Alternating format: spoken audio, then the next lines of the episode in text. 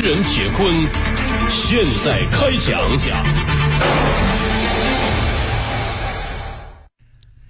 好声音，好故事，各位好，欢迎您在半点之后继续来收听铁坤所带来的新闻故事。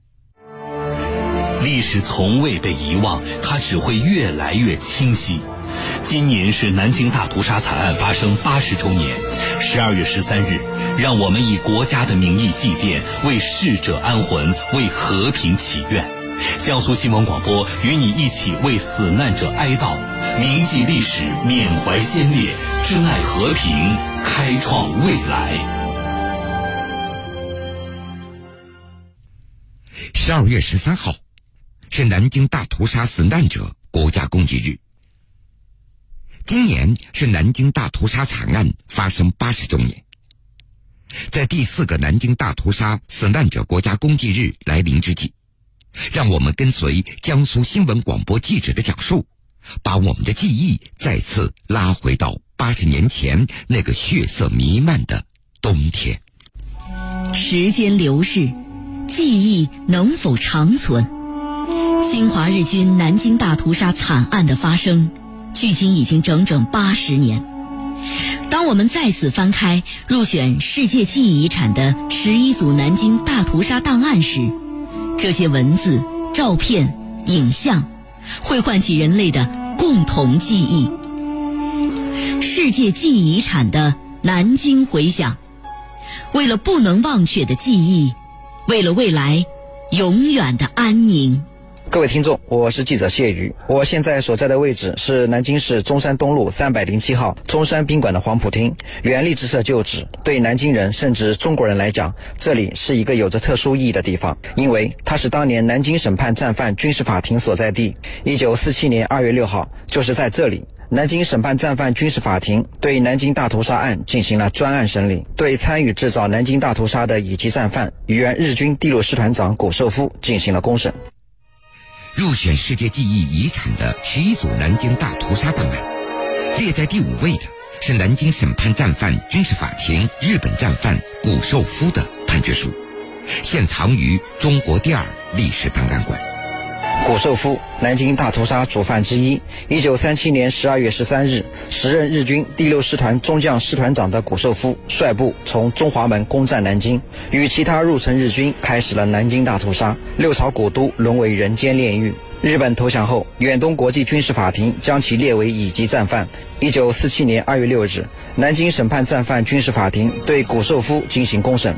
严海建，南京师范大学历史系暨抗日战争研究中心副教授，常年从事南京审判史研究。在中山宾馆黄埔厅内，严教授为记者还原了当时的庭审现场。法官坐在这个正中间，下面的这个中间呢是日语和英语的翻译的席位，然后在审判席的这个右侧呢是证人席，左侧呢是这个中外新闻记者，还有着盟军的特别代表的席位。审判席的对面呢是被告席。审判之前呢，法庭呢专门借了当时的中央广播电台，借了外放设备。当时在这个法庭外面呢，也是有大批的这个南京市民是在外面听这个公审的。公审开始后，谷寿夫公然否认南京大屠杀罪行，把自己的责任推得一干二净。法庭针对谷寿夫的狡辩做了非常严密的调查，传讯了数百名中外证人出庭作证，出示了大量人证物证，确定了谷寿夫等日本战犯在南京大屠杀中。不容抵赖的罪行。战犯谷寿夫判决书在事实部分对南京大屠杀暴行和遇难者人数做了明确认定。查谷寿夫部队驻南京之期间内，即于中华门外花神庙、宝塔桥、石观音、下关草鞋山等处，我被俘军民遭日军用机枪集体射杀并焚尸灭迹者，有单耀廷等十九万余人。此外，零星屠杀。其尸体经慈善机关收买者十五万余具，被害总数达三十万人以上，尸横遍地，惨绝人寰。一九四七年三月十日，南京审判战犯军事法庭对战犯谷寿夫进行宣判。谷寿夫在作战期间重兵屠杀俘虏及非战斗人员，并强奸、抢劫、破坏财产，处死刑。四月二十六日中午，谷寿夫被押往雨花台刑场枪决。战犯谷寿夫判决书既是法律裁决，也是永恒的历史裁决。他以法律的形式对南京大屠杀案做出了定性和定论，具有重要的历史价值和现实意义。沿海建对谷寿夫的判决书，实际上就是对整个侵华日军南京大屠杀暴行的一个判决。它的主要的事实的这个陈述，不光包括谷寿夫第六师团的暴行，那实际上包括当时整个日军的这个方方面面的各种各样的这个暴行。我们今天对于呃侵华日军南京大屠杀暴行的这个呃时空范围以及它的地域规模，对于我们。今天南京大屠杀的历史记忆的这个形成，实际上是非常重要的一个环节。日本文部科学省公布了初中教科书审定结果，部分教科书在历史认识问题上的描述上再现倒退。巧舌如簧，无法抹去罪行的罄竹难书。中国愿与日方友好交流，但是绝不会允许歪曲历史、伤害中国人民感情的公然挑衅行为。不管什么人，如果恣意妄为，必然会为此付出代价。岁月更迭，不会磨灭历史的铁证如山。从东京审判、南京审判到国家公祭。是众多风雨中坚持的奔走呼告，让我们的记忆更加清晰，意志更加坚定。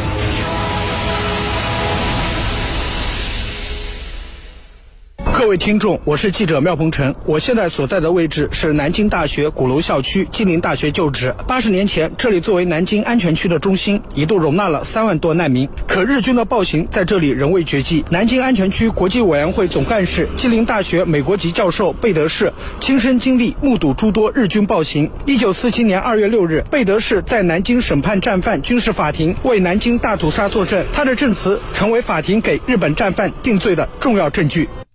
入选世界记忆遗产的十一组南京大屠杀档案，列在第六位的，那是美国人贝德士在南京军事法庭上的证词，现藏于中国第二。历史档案馆在担任南京安全区国际委员会总干事和世界红十字会南京分会委员期间，贝德士与同事们做了大量辛劳、繁琐和充满危险的工作。他除了设法维持安全区难民的日常生活所需外，还要应对不时悍然闯入的日军抓捕、杀戮、强奸、抢劫事件时有发生，这让贝德士悲愤不已。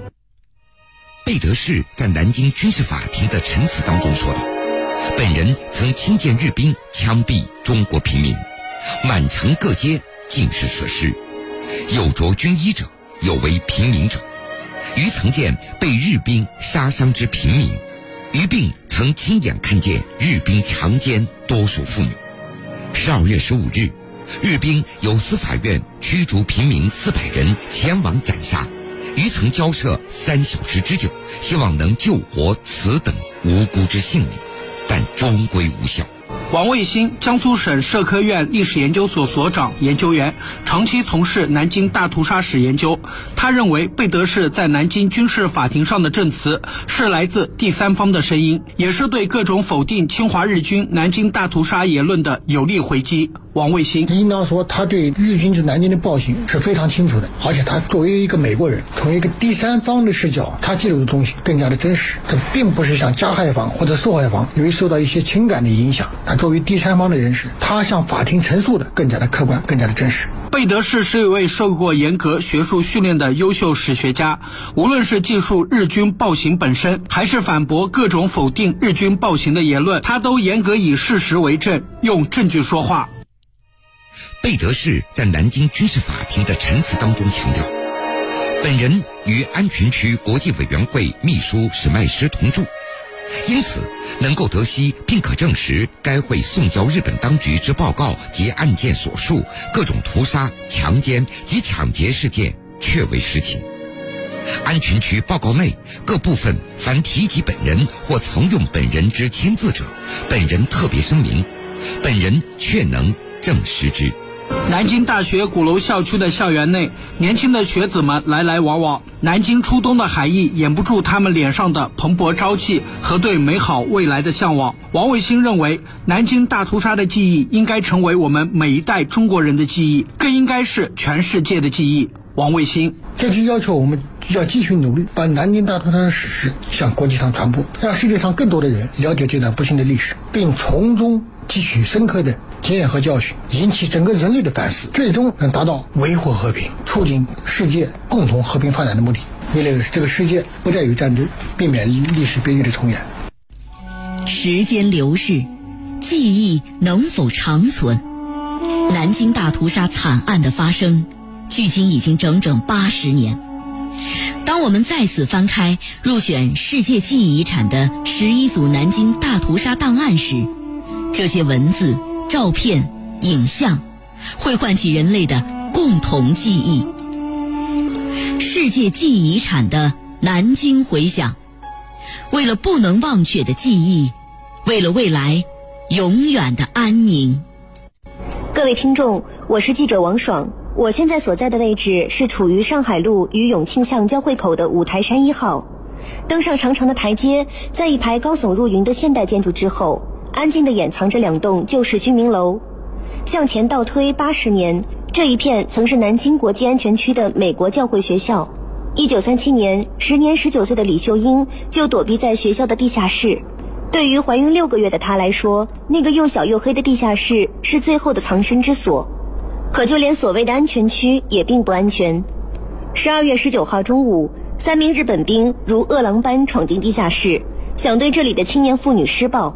不甘受辱的李秀英殊死反抗，被日军捅了三十三刀，当时便倒地不省人事。送医抢救后侥幸生还，可腹中的孩子却流产了。入选世界记忆遗产的十一组南京大屠杀档案，列在第七位的。就是南京大屠杀幸存者李秀英的证词，现存于中国第二历史档案馆。这组档案包含了审判战犯时军事法庭的询问笔录、证人具结书、传票，以及1937年12月李秀英在鼓楼医院被救治时的照片。1946年，南京市临时参议会组织南京大屠杀案敌人罪行调查委员会进行相关调查工作。在李秀英以受害者身份向临时参议会提交的《南京大屠杀罪行调查表》中，这段惨痛经历第一次公之于世。此后，他还在南京军事法庭审判南京大屠杀主犯谷寿夫案中出庭作证，揭露日军的种种恶行。法庭讯问笔录记载道：“我就竭力挣扎，被这三个日本兵用刺刀将脸、腿、腹部一共捅了三十三刀。我当时已怀孕六个月。”血流满地，昏厥不省人事。日本人以为我死了，他们就走了。以后我父亲将我送到鼓楼医院，由威尔逊医师医治，住院四十几日。我到现在每逢下雨的天，就周身痛苦，不能行动。如今的五台山一号早已找不出一丁点当初的痕迹。居民楼前干干净净，清风吹过，树枝摇曳，几位晨练回来的老人拉门回家。手中还拎着热气腾腾的早点，一切都显得那样宁静惬意。站在母亲当年遭难的地方，看着眼前的景象，李秀英的儿子今年已经七十岁的陆永新五味杂陈。记忆中，母亲在孩子们面前从未提过这段惨痛的经历，但面对记者的采访要求，母亲却总是很配合，甚至还多次赴日本控诉日军暴行。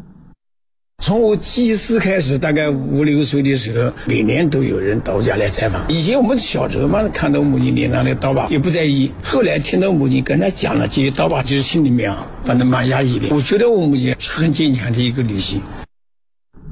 一九九八年，日本右翼作家松村俊夫污蔑李秀英是假证人，李秀英向日本东京地方法院起诉松村俊夫毁坏名誉权。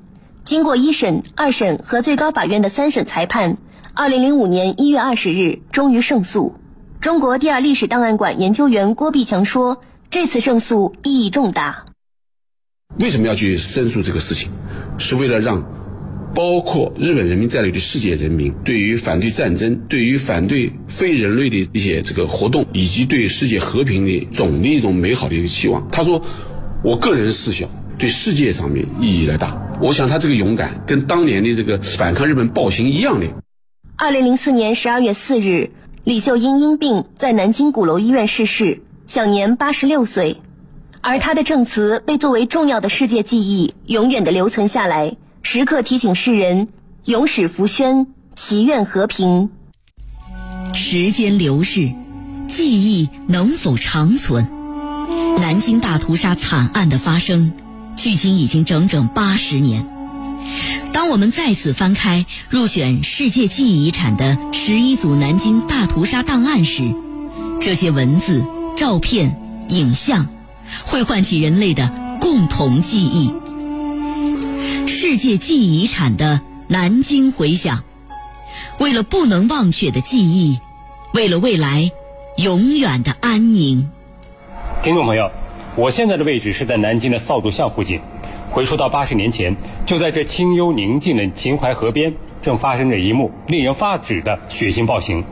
十数名日寇借我同胞，叫许多人跪在地面。用刺刀乱刺死毙命后推入河下。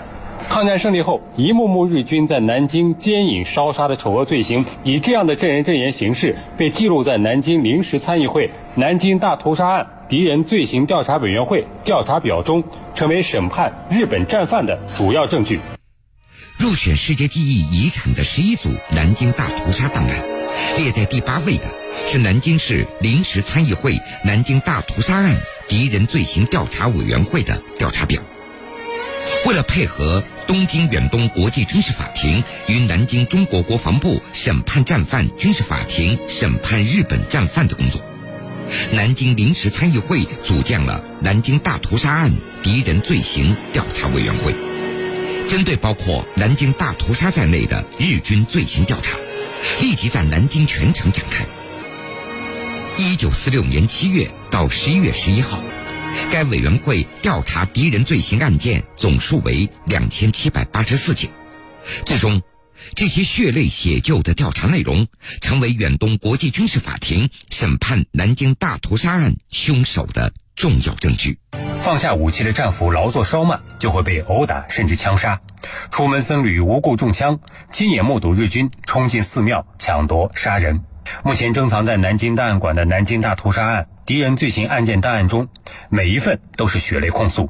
南京市档案馆档案管理处工作人员徐海凤：公布的调查表呢，主要是从日军枪杀、烧杀，包括强奸的种种罪行，然后被害者从学生、平民到僧侣，不同的身份、不同情形的被害详情，多角度的展示日军的残暴罪行。一九三七年十二月二十日，妇女孙刘氏被尤家拖到雨花路先奸后杀。一九三七年十二月十二号的晚上，日军松井部队在中华门外一百四十五号将张玉发的父母、兄嫂、侄子十二人给杀死，将嫂子强奸之后杀死。这些记录在调查表上的日军累累罪行都有调查人的手印儿、签字。鲜红的手印儿按在调查表上，即使八十年过去，仍然没有褪色。抗战胜利后，担任南京市副市长的马元放参与了对侵华日军罪行和破坏情况的清查。马元放之子、今年八十七岁的马光中老人回忆，父亲最感欣慰的是，对南京大屠杀案主犯之一谷寿夫提起公诉时，采用了南京临时参议会南京大屠杀案。敌人罪行调查委员会的调查结果，我们国家对大屠杀战犯之一谷寿夫的起诉书里面提出了很多证据，有埋尸的证据，有日军屠杀中国士兵的证据，屠杀中国老百姓的证据。据我父亲回忆，谷寿夫当时看到这些证据的时候，神情很慌乱，他想不到我们有这么多的证据来控诉他的罪行。调查表不仅记录详细，而且调查正规严谨、科学专业。曾编纂南京大屠杀史料集的南京大学南京大屠杀史研究所蒋良勤教授谈到，他对于揭露日军南京大屠杀罪行、惩治日本战犯具有重要的法律证据意义和历史价值。他是完全按照联合国战罪法庭的这样一个一个要求进行设计、呃调查和取证的，所以从法律的角度讲，它是具有非常重要的一个法律的证据的意义。意义。他的调查应该说呢是受害者幸存者的调查，这应该说算是第一手的一种调查资料。这个资料它的历史价值非常重要。记者在南京大屠杀案敌人罪行调查委员会一份报告中找到这样一句话：本会仅愿以此告慰死难之居民者。及无人必欲对朱烈士之死事，在神圣法律之前，使三十万遇难同胞沉冤八年，终有了昭雪之日。从一八四零年开始，中国人走过了屈辱的一百多年，多难兴邦更应以史为鉴，经历坎坷尤需凝心聚力，铭记国耻还要自强不息。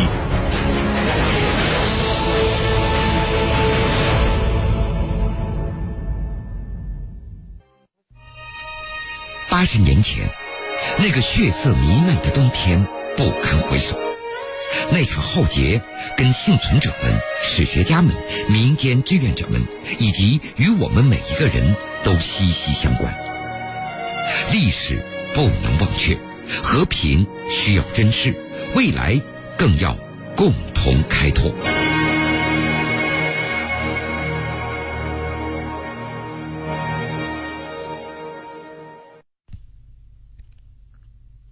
各位，非常感谢您收听了今天全部的新闻故事。明天同一时间，我们继续来收听世界记忆遗产的南京回响。想了解更多新闻，敬请关注我苏客户端和江苏新闻广播官方微信以及微博。每天都有故事发生，有些已经淡忘，有些刻骨铭心。精彩故事。